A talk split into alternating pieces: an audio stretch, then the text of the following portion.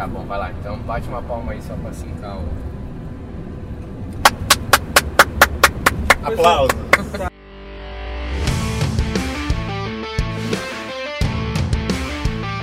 Você está ouvindo o Meditai Podcast. Olá, senhoras e senhores, eu sou o Joey e hoje a gente está com um convidado mais que especial. Fala pessoal, eu sou o Daniel Esteves e hoje o papo vai ser sinistro. E aí galera, eu sou o Vitor Vieira, feliz de poder falar com vocês aí e de dar um rolê com essa galera aqui também. Muito bom, valeu Vitor. Obrigado pela sua presença, obrigado por nos suportar, mesmo colocando em hotéis não- Duvidosos. duvidosos com reputações. Mas é isso aí, estamos aí pra, né, pra o que der e vier. Sim. Mano, tu lançou um livro hum, meio que recente, né? Quando é que tu lançou? Cara, acho que ele saiu em julho, Julho, né? agora, em meio de pandemia. no meio da pandemia. Tu tá fazendo ele desde quando? Tava Cara, fazendo. na verdade, esse livro ele é um compilado de notas minhas que eu ensino escatologia já faz uns 5 anos. E aí então, tipo, praticando ele, treinando, explicar ele em um monte de seminários sobre o fim dos tempos. A próxima, próxima vez que alguém perguntar, eu dou um livro. Não, eu estiquei, né, cara, as notas e transformei ele, ela num livro. E, e é legal, assim, que ele é ele é tipo uma resposta pastoral para as dúvidas das pessoas. Não falando tudo que elas querem saber, mas tudo que elas precisam saber agora para começar Sim. na jornada de escatologia delas. Escatologia essencial. É, por isso que é esse nome. O Excelente. subtítulo é legal também, que é tudo que você precisa saber agora Agora, sobre o fim dos tempos. é o livro introdutório. Cara, quer começar? Começa por aqui. Sim, pra mim, cara, é, são dois livros introdutórios, né? O primeiro que eu publiquei que chama Fim dos Tempos Simplificado, Aham. que ele vai tipo contar a narrativa do fim dos tempos, também não abordando o que as pessoas querem saber, mas contando como se fosse uma história e é, desfazendo mitos, equívocos da cultura pop evangélica, né? Entendi. É por isso que esse é um livro que eu amo. E o meu, ele é um livro mais objetivo, assim, ele é mais direto ao assunto e responde algumas, algumas coisas que é o anseio do coração das pessoas, mas eu tentei escrever ele de uma maneira que é, honre a finalidade de se estudar qualquer assunto bíblico, que é a própria glória de Deus e amar mais Jesus. Legal. Então ah, você vai tipo, sair do fim do livro querendo ler mais a Bíblia em geral, Bacana. ou querer orar mais, ou tipo amando mais o Senhor. É, esse é o meu cuidado pastoral ao escrever, né? Não, não tipo vomitar um monte de Sim. conhecimento teológico, Curiosidades. é, e de falar tudo que dá para falar, mas ser, ser útil para as pessoas. Legal. Então ele é bem objetivo. Cara, é, nesses tempos de pandemia e fim do mundo, ele é, ele é um assunto, escatologia é um assunto que vem muito à tona, né? Eu lembro ah, do 11 de setembro. E Aham. quando aconteceu o 11 de setembro, a, a igreja pirou, assim, né? Veio de novo assim, meu Deus, o fim do mundo, da, da, da. a grande Babilônia caiu, aí pronto, Nova York tinha virado a Babilônia. né? Sim. tal, e aí e era um super, é, uma super, é, um despertar para a situação devido ao acontecimento. A pandemia fez isso de novo, né? A pandemia fez que a galera, mano, o mundo tá num caos, tá acabando, Sim, como é que vai, né? Vamos tentar ver isso aí. sim. Agora, tu como um cara que estuda isso há cinco anos, assim, o que, que é a grande, a grande questão quando a gente fala de fim dos tempos que é pra queimar no coração mesmo? Ponto do tipo, cara, isso tem que estar no nosso coração invariavelmente. Cara, o... a questão é que a pandemia levantou de novo o assunto do, do fim dos tempos no momento em que algumas linhas teológicas da escatologia estavam crescendo bastante, como o pós-milenismo, né? Sim. Que é tipo a expectativa de triunfar e discipular todo mundo e conquistar tudo e vencer. E só positivo, positivo, positivo, sem realidade. Sim. E também o amilenismo, né, cara? É uma, é uma grande realidade hoje na, na igreja brasileira. é um- é um- mas que também é uma linha de, uma linha de raciocínio profética como, cara, a escatologia existe, o diabo já está preso, Jesus vai voltar e Sim, é vamos pensar em outras coisas. Simplista, né? É, Simplifica. vamos pensar nas doutrinas da graça, vamos pensar nas, Aham. nas doutrinas da, da salvação. Não que essas coisas não sejam importantes, mas meio que escatologia fica lá, ah, cara. Ninguém sabe o dia nem a hora, É, ponto. beleza, tá tudo lá. E também, por outro lado, tem os doidos né, da escatologia. Sim. Que sempre que a igreja abandona um assunto, os malucos se apoderam Parece. dele, é. Então, tipo, quando a gente abandona a justiça social, Sim. a esquerda se apodera dela. Claro. Ou a e aí, tipo, né, e assim com qualquer outro assunto. Eu acredito, cara, que as circunstâncias vão pressionar as pessoas não para só terem respostas sobre o que está acontecendo, mas para que elas testemunhem se de fato elas acreditam e confiam na liderança de Jesus. Porque eu acredito que essa é a- uma das chaves né, que você perguntou sobre o fim dos tempos. Porque, cara, será que eu confio em como Deus está conduzindo a história? Sim. Será que todas essas coisas participam do grande plano de Deus de fazer convergir tudo no- no- na exaltação do seu filho? Então, e cara, e o problema é que os crentes não confiam em Deus, no plano dele. Acham que o mundo não deveria estar como está indo. Ou tipo, cara, tem medo de como as coisas estão indo, não tem Sim. confiança. E Jesus disse que a crise do fim dos tempos ia ser medo, mais do que terremoto, é dúvida, é engano. Uhum. Então tem muito mais a ver com a batalha na mente do que se eu vou poder comprar ou vender. Sim. E as pessoas querem saber se eu vou poder comprar ou vender, porque justamente o coração delas está nessa terra, Claro. ou está nessa era.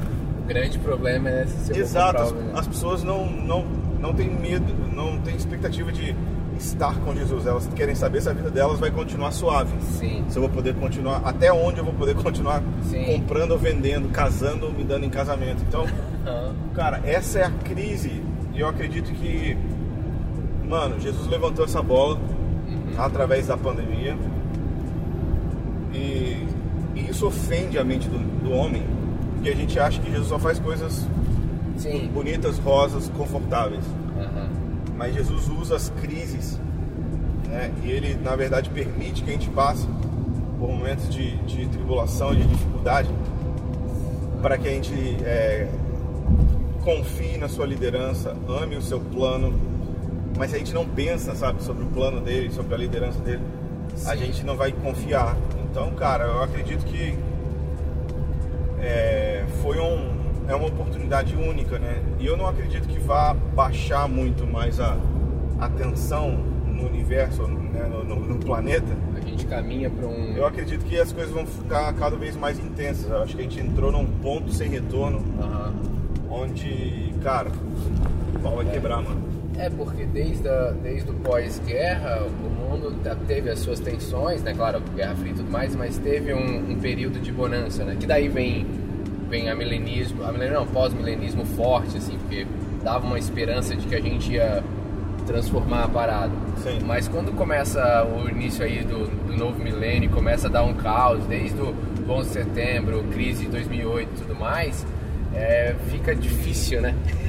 Não tem como, não tem É. como manter, né? Se você mora tipo, na Califórnia, é, tu pode até né, pensar. você fica assim, uau, o mundo é, tá melhorando. é, Mas a gente, na realidade aqui do terceiro mundo, cara, a gente Não. olha da janela não tem como, né? cara, nós precisamos de Jesus. É. Agora, esse, esse anseio é, é, escatológico, esse anseio pela volta né, do- de Cristo é, um- é uma crise que a gente tem entre é, Deus, não vem agora porque eu ainda tenho que casar. Assim, pô, Deus, eu quero muito que tu venha. Essa é a mas- crise do jovem. É, eu quero tudo muito que tu venha, mas assim, pô, não vem já. Porque, mano, eu ainda tenho que casar, ter filho, transar, sei lá. Eu preciso resolver algumas coisas. Mas do outro lado, a gente também tem um- uma busca é, por Deus, resolve aí, mano, que eu, meu, deprê avançada, tô de saco cheio. Então, tipo, como ansiar essa volta com o coração no lugar certo? Sem ser um escapismo, Aham. E, mas também não ser um, pô, a vida tá aí legal, Deus só volta quando eu tiver. Comprado minha casa na praia. É, isso. E, e ainda espera mais um pouco, né? Porque assim que eu comprar, eu quero Posso pelo menos desfrutar um pouquinho. desfrutar um. Uns anos. é. Cara, é, porque- é porque a verdade é que a gente perdeu o sentido da vida. as coisas do mundo. Ocuparam um lugar no coração do, do crente que não deveriam ter ocupado. Então a gente confunde prazer, Sim. sucesso, realização com um monte de coisa que não tem nada a ver com prazer, sucesso e realização Uhum. no ponto de vista da perspectiva de Deus. Sim. O que que é ser bem sucedido aos olhos de Jesus? Né, O que que é explodir de prazer né, na- no ponto de vista de Deus? Então, é tipo assim, pelo que, que Jesus gritou né, de alegria?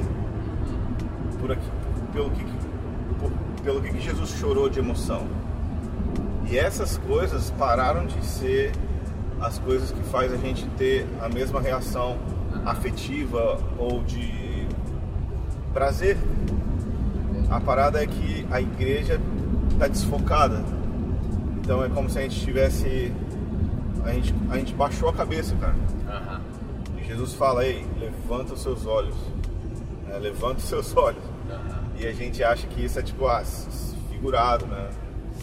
Metafórico, mas é, é em tudo que nós fazemos, cara, pensamos, trabalhamos, se nós não temos a perspectiva do que, que é sucesso, prazer, realização, é, a partir do ponto de vista de Deus, a gente vai é, se realizar com muito menos. Ah, E são coisas boas, sabe? Não, é, não são pecados. Tipo, casar não é pecado. sim. Transar não é pecado, de comprar uma casa não é pecado, não tem erro nessas coisas, não tem dolo nessas Sim. coisas. Mas essas coisas não fazem Aham. uma cosquinha no que é realmente ser bem sucedido aos olhos de Deus, ser. Não, e, ter sucesso. E o próprio, o próprio prazer que Deus gera mesmo em nós quando a gente está nessa, nessa lugar, né? Porque o que, que tem muito natural na igreja é, cara, eu tenho sonhos, planos e vontades, mas que seja feita a vontade de Deus. E quando a pessoa fala seja a vontade, feita a vontade de Deus, ela brocha, assim, ela fica. Né? Eu tenho muitas ideias, mas que seja como se as vontades de Deus fosse algo que vai estragar o rolê dela, né? Então é, é essa compreensão de que o prazer que Deus é, de estar nele, na, desfrutando dele, né? E deleitando nele é, é algo que é muito fraco na, na visão nossa, né? É aquela coisa, pô, eu quero que Deus volte depois se eu casar, porque eu ainda não tive uma compreensão real do quão melhor é a volta de Deus comparado ao meu casamento. É, pô, tu tá realmente achando que o teu casamento vai ser mais legal e mais bacana e mais divertido que a volta de Cristo é, é beira assustador, né? Essa, Sim. quão fraco é esse tipo de compreensão e o quão comum é, né? É, na verdade a gente está sendo muito discipulado né, nesses últimos anos a, a ser bom na vida normal aqui, que a gente deve realmente ser. E que a gente deve não deve perder de vista o agora, né, em detrimento também do futuro. Mas é uma tensão. É a mesma tensão que o apóstolo Paulo fala, né, cara? Cara, eu amo estar aqui com vocês. Mas eu preferia mil vezes morrer e ir embora. É, e ele, tu vê mesmo que ele escrevendo, ele tá tipo assim, num conflitozinho, É, tipo, né? ah, Tipo, ah, legal, cara, tipo igreja, legal. Bacana, tá. Cela e culto de jovens, legal. Que eu tô aqui ensino pra vocês. É legal que a gente ressuscita os mortos e tal. Mas, Cara, eu quero Jesus, cara. é, Eu quero estar com Cristo. incomparavelmente É. melhor. Eu acho que é, o Espírito Santo quer restaurar isso, sabe? Uhum. Na identidade da igreja, esse, esse clamor pela presença, não que vem e vai, mas que vem e fica, Aham. que habita entre nós.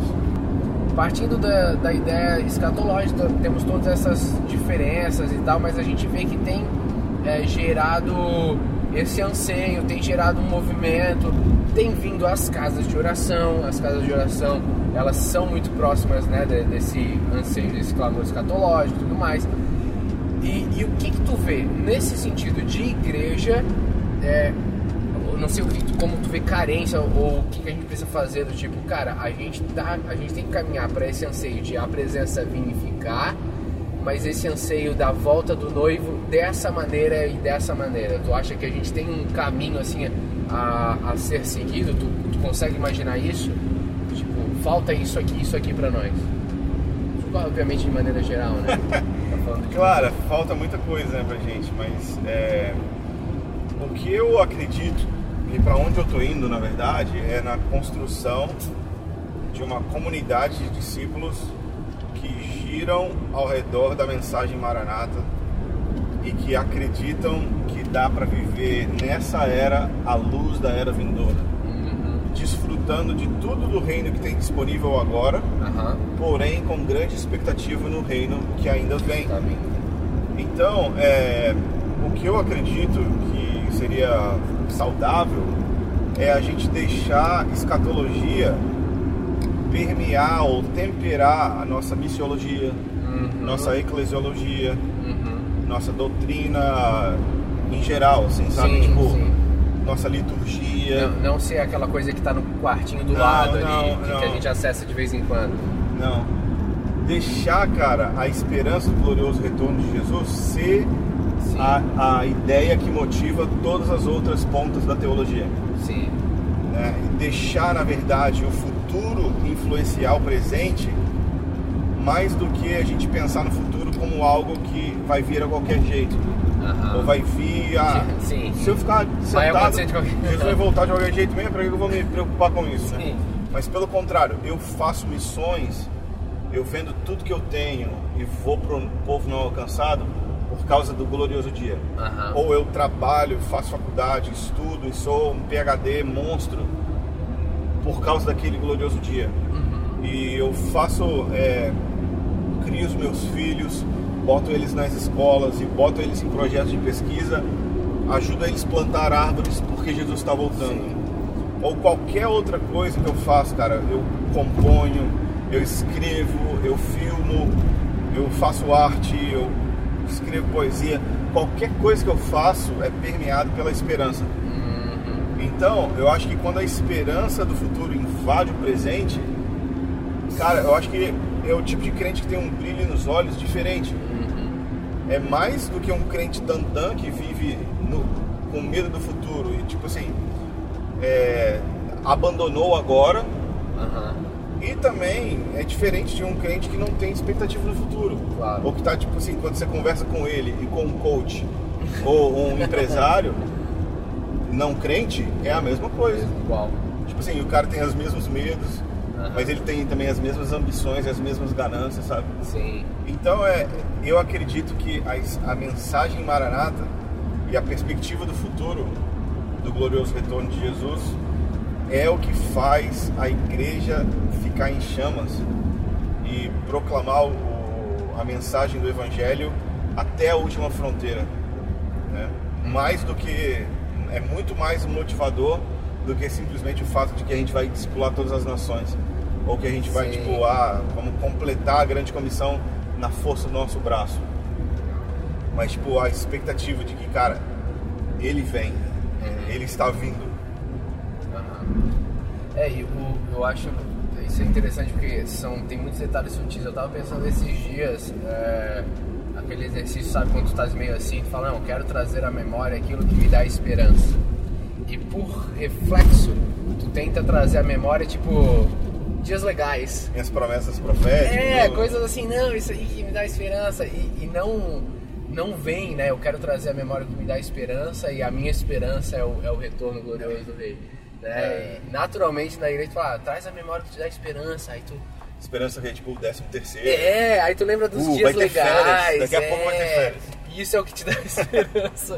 Então é, é sutil, né? Mas assim, tu vê É, que tá. O Paulo ele condena, mano, essa condena isso de uma maneira muito forte, que ele fala que, cara, se a nossa expectativa tá só nessa vida, Ah, somos nós os somos infelizes dos homens. mano. exato, a gente é infeliz. E ele conecta a melhor esperança ou a esperança abençoada com o retorno de Jesus. Sim, obrigado. Então Paulo ele arregaça essa essa, esse conceito de falsa esperança, falsa paz, falsa alegria. E eu, Vitor, dado tudo isso daí que você falou, a gente entende que escatologia molda muito a nossa cosmovisão, escatologia molda muito para onde a gente está indo, o que, que a gente faz, como a gente faz missões, como a gente lidera os jovens, muda tudo no que diz respeito à igreja, certo? Só que a gente vem de uma galera que nossos pais e pastores são, em sua infinita e esmagadora maioria, são dispensacionalistas que creem que nós não podemos ser deixados para trás, toda aquela parada. E quando gente, o, o jovem ele entende escatologia, ele entende que muda tudo que está em sua volta, muda sua cosmovisão, muda tudo isso. O que que um jovem deve fazer para chegar no seu pastor com humildade e falar, pastor, eu acho que o senhor está equivocado. Porque se o cara, se, se a visão daquilo que é o retorno glorioso de Jesus, daquilo que é a nossa esperança, muda para onde a gente está indo, muda a forma como a gente lidera jovem, muda a forma como a gente faz missão, então se eu estou num lugar que não pensa isso, eu estou num lugar errado. Eu acho que não, na verdade não. Eu acho que a última coisa que um jovem deve fazer é procurar um pastor para falar que ele está errado. E eu acho que é a maior burrice alguém chegar achando que vai ganhar qualquer pessoa pelo argumento.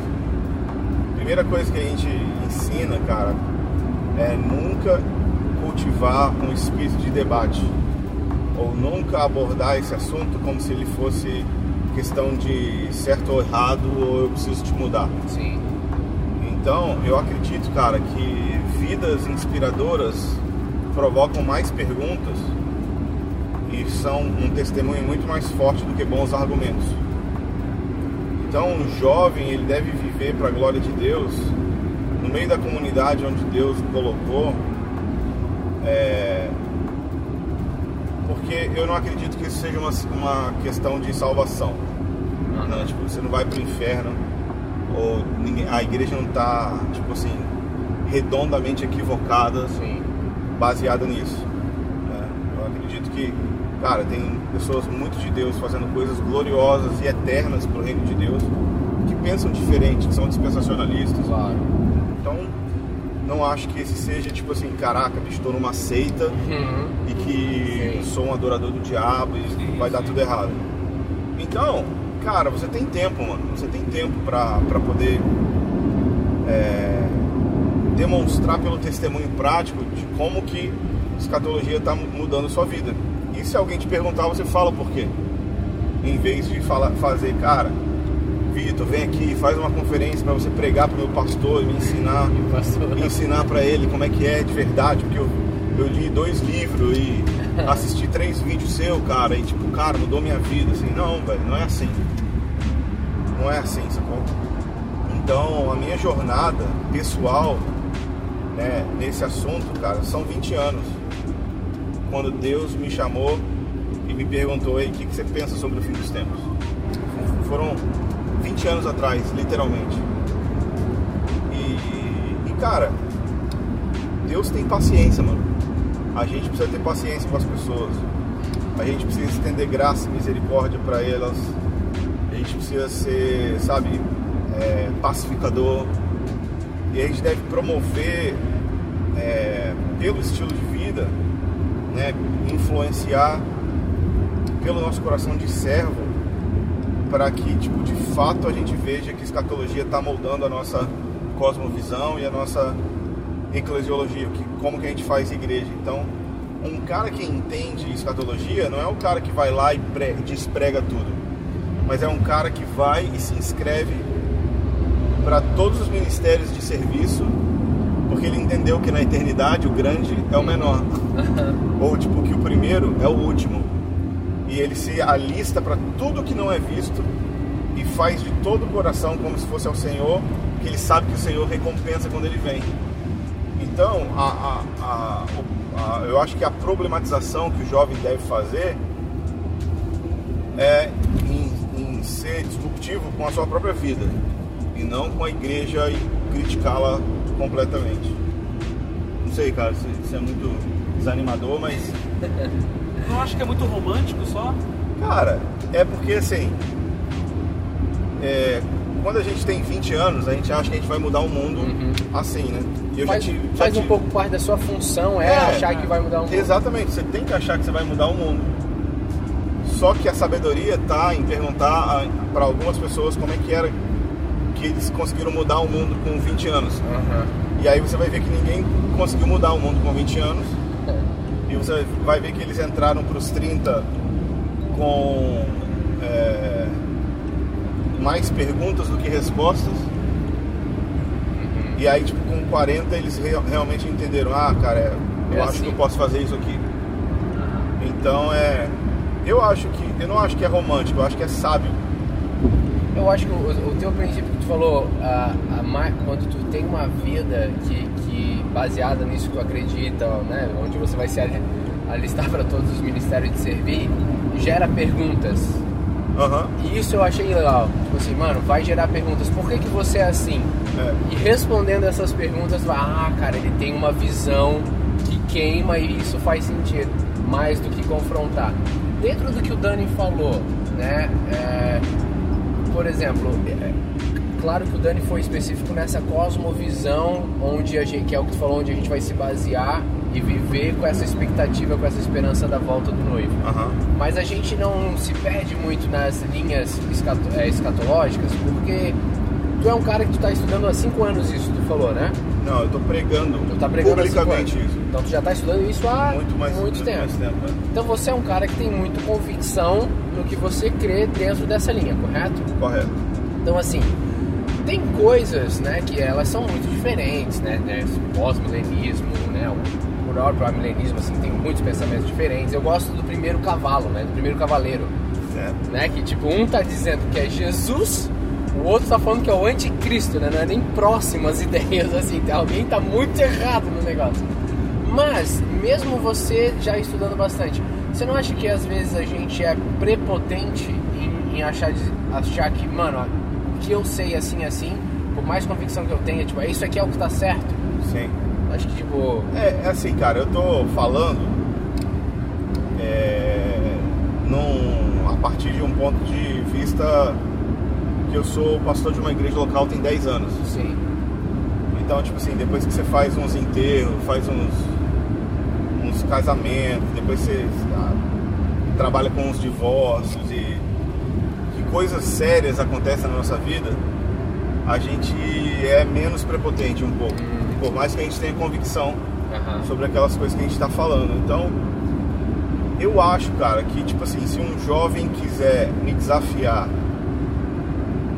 de uma maneira positiva a pensar diferente e a dar uma guinada naquilo que eu estou fazendo, ele não vai fazer isso me convencendo teologicamente. sim, Se eu olho para a vida dele e ele não está envolvido com nada que eu faço ou em nada que a igreja propõe para ele, tipo assim, o cara não lidera uma célula. O cara não serve em nada. O cara só tem o ministério pra fora, ou só quer ter o ministério pra fora. O cara quer falar, mas não quer ouvir. E o cara não tá ali, tipo assim, sim, sim, anos e anos ouvindo, sentadinho ali. É, cara, é- é- são essas coisas que pregam pra mim. claro, Mais do que o cara abrir assim, olha aqui, cara, assiste esse vídeo, porque esse pastor aqui tá certo.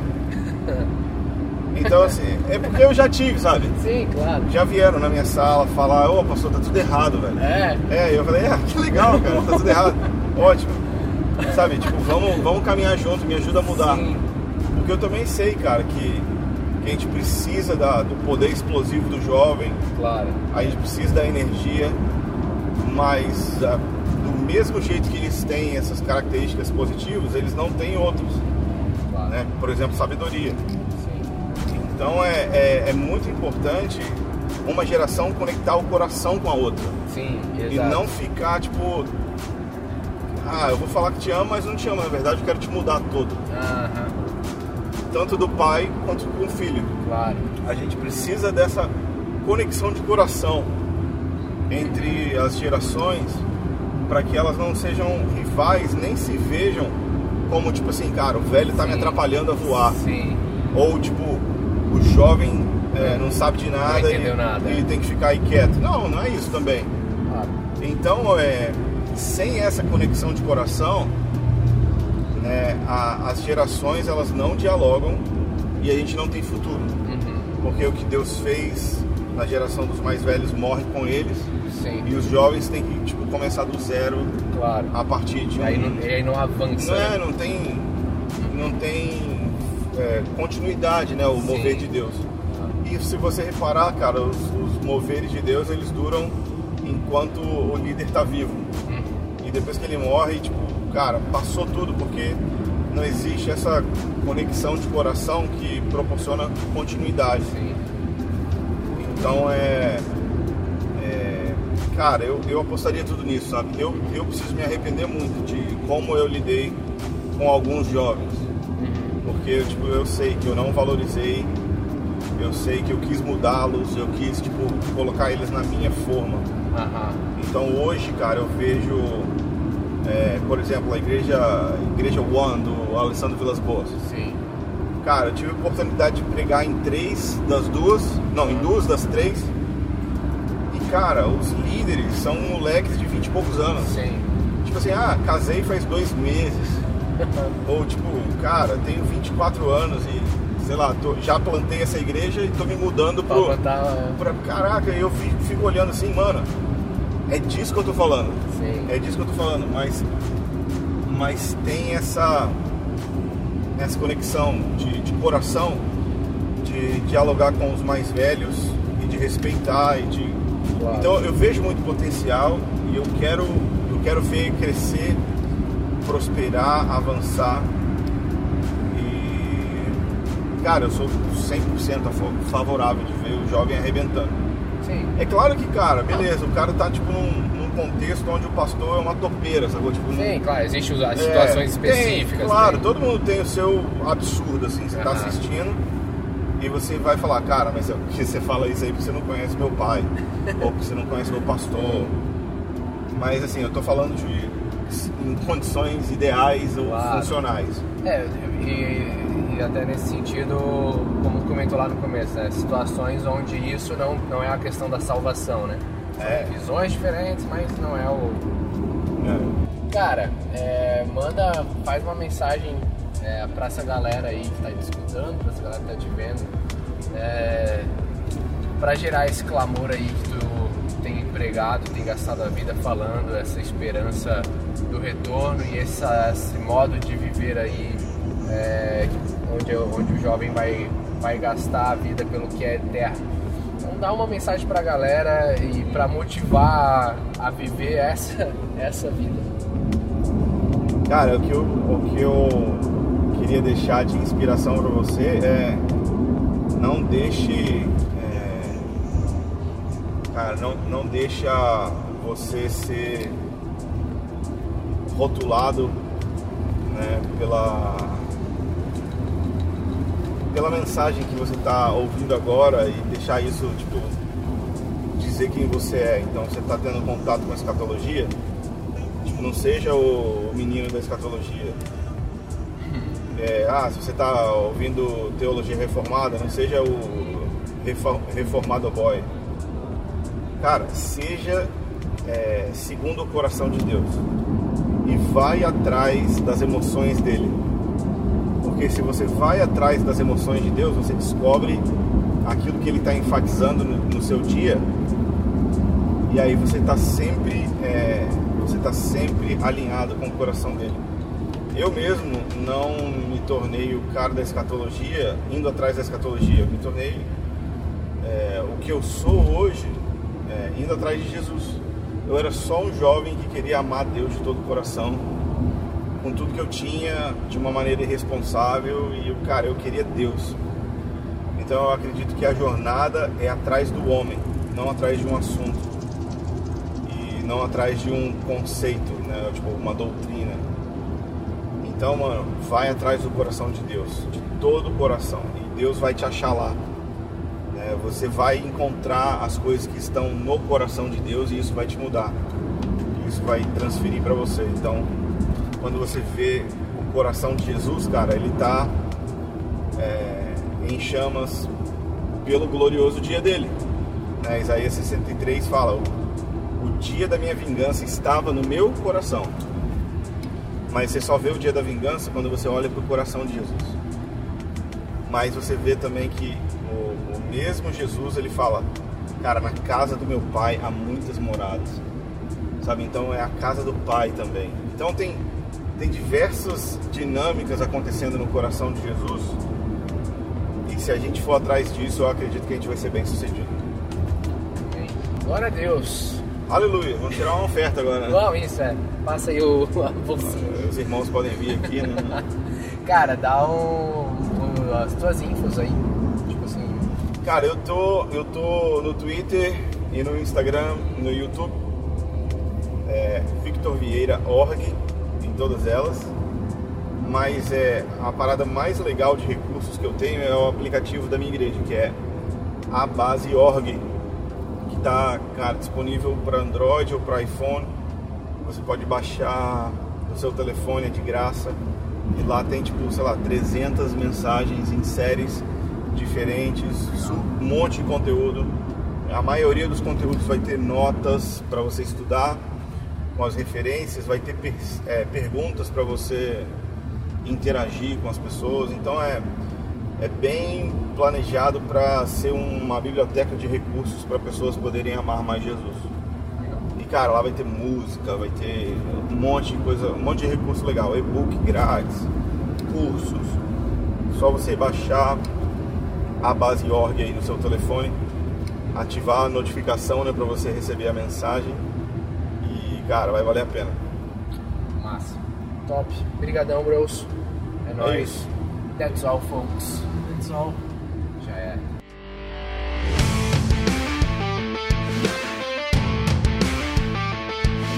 Você escutou o Meditai Podcast.